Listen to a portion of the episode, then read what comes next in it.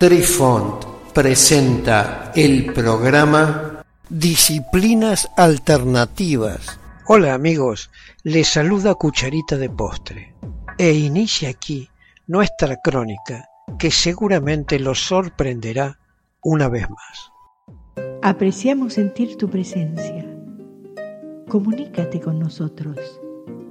Hazlo, Hazlo. vía Twitter en arroba trifón guion bajo media. Hola, soy Besitos de Sol. En el programa de hoy escucharemos Alquimia la profesión primaria. Difusores de la alquimia año 300. Zósimos de Panópolis. Zósimos de Panópolis vivió alrededor del año 300 después de Cristo, y en ese momento, había una combinación definida de diferentes escuelas de pensamiento religioso, académico y filosófico. Zósimos, también fue conocido en latín con el nombre de Zosimus alchemista, o Zósimos el alquimista. Fue un alquimista egipcio y místico gnóstico, que pasó la mayor parte de su vida en Alejandría. Fue muy venerado por escribir uno de los libros alquímicos más antiguos llamado Cheirometa, que en griego significa cosas hechas con las manos. Los romanos todavía estaban tomando medidas enérgicas, contra esta nueva religión advenediza llamada cristianismo, y nadie realmente confiaba en la idea de la magia. Los escritos de Zósimos, fueron de los primeros en tratar de reconciliar las diferentes opiniones. Y, en última instancia, hicieron de la alquimia una ciencia más respetable, allanando el camino para los alquimistas de los siglos por venir. Su ciencia se llamaba Chemeia, una palabra egipcia que significa tierra negra, y representa uno de los elementos básicos y bloques de construcción del mundo. Se vincula Chemeia con Kems, el nombre de uno de los personajes del libro de Inak, supuestamente hijo de un ángel caído y una mujer humana. Según la teoría romana de la época, las ciencias ocultas eran obra del mal, derribando todos los males que afligían a la humanidad. Zósimos le dio un giro diferente, los demonios que intentan mantener a la humanidad en una neblina de sufrimiento ignorante, solo esperan la continua ignorancia del hombre. La alquimia, entonces, se convierte en la forma en que el hombre aprende a manipular el mundo que lo rodea, haciendo retroceder la sombra de la ignorancia y liberándose del mal. Su sueño o visión. Puede que Zósimos, haya ayudado a dar a la alquimia, y las ciencias una oportunidad de luchar. Pero eso no significa que su trabajo real sobre alquimia, se parezca mucho a la ciencia. Según su trabajo, Parte de su entendimiento llegó en forma de un sueño, en el que habló con un sacerdote que estaba parado frente a un altar. El sacerdote dijo que lo habían desollado y destrozado, que le habían quemado la carne y los huesos, y que habían pasado de cuerpo a espíritu puro. Zósimo se despertó con el entendimiento, de que este era el proceso por el que debían pasar, los elementos básicos para transformarse. Cuando volvió a dormirse, vio el mismo lugar, con el altar en forma de cuenco, ahora lleno de agua hirviendo y gente gritando. Un hombre de cobre escribía en una tablilla de hierro mientras la gente en el agua hervía hasta morir.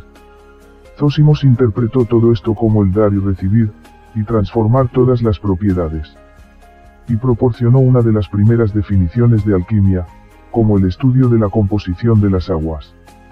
El movimiento, el crecimiento, la encarnación y la desencarnación, extrayendo los espíritus de los cuerpos y uniendo los espíritus dentro de los cuerpos. Los textos de Zósimos. Sin duda, Zósimos escribió una gran cantidad de textos en griego, de los cuales solo una parte fragmentaria ha llegado hasta el presente, en el corpus de los alquimistas griegos. Reunidos durante el periodo bizantino, en lo que a principios de la década de 2000 seguían siendo circunstancias poco claras.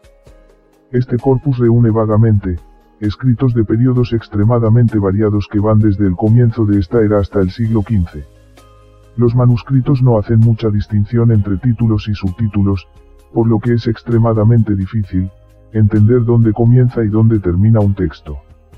Sin embargo, un examen minucioso de los manuscritos, permite agrupar los fragmentos dispersos de las obras de Zósimos en cuatro cuerpos de textos que son. Primer texto, las memorias auténticas también titulada Sobre aparatos y hornos. Consta de una serie de 13 opúsculos, que se abren con el famoso tratado sobre la letra omega. Tres de las trece opúsculas, se titulan sobre la excelencia o sobre la composición de las aguas y se conocen como las visiones de Zósimos. Segundo texto, los capítulos de Eusebia. Este título, es problemático, aparece como una serie de extractos sobre diversos temas recopilados, por un compilador bizantino. Tercer texto, los capítulos sobre Teodore. Aparece como una serie de párrafos cortos, resúmenes de resúmenes. Cuarto texto, la cuenta final. Forma un grupo, con los dos extractos del libro de Sofía, entre los que éste se incluye. Queridos amigos, los esperamos en nuestro próximo encuentro con un nuevo artículo que estamos seguros será de vuestro interés. Un cálido abrazo para todos. Adiós. Apreciamos sentir tu presencia. Comunícate con nosotros. Hazlo, Hazlo. vía Twitter en arroba trifón-media.